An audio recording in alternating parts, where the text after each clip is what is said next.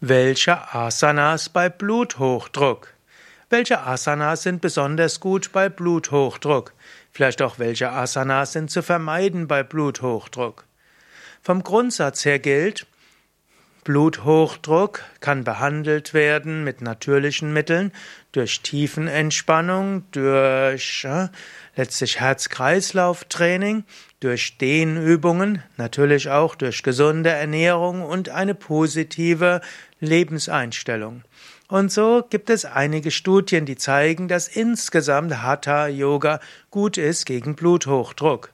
Und manche sagen, dass durch Lebensstilveränderungen der Blutdruck, der zu hoch ist, um bis zu 10 bis 30 Punkte gesenkt werden kann.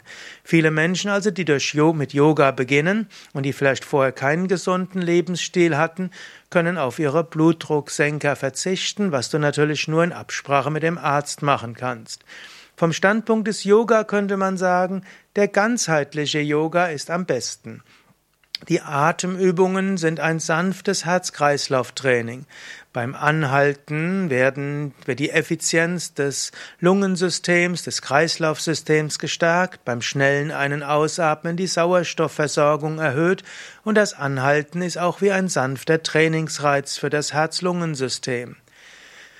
Der Sonnengruß ist wie eine Art Ausdauertraining, insbesondere wenn du den Sonnengruß schnell genug machst und er dein Blut in Wallung bringt und vielleicht auch dich leicht ins Schwitzen bringt.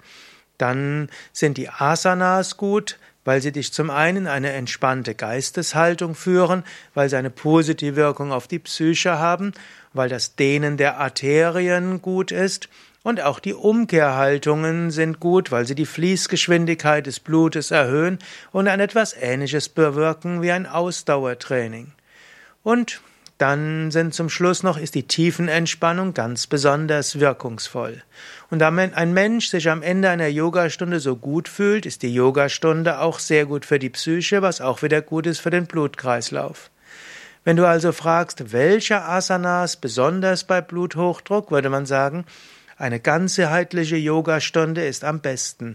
Die verschiedenen Asanas sind alle gut gegen Bluthochdruck, vor allem wenn sie zusammenhängend gemacht werden und eben eine gute Auswirkung auf Körper und Psyche haben, wenn sie zwischendurch fordern und am Ende entspannen und den Mensch insgesamt wohlfühlen lassen.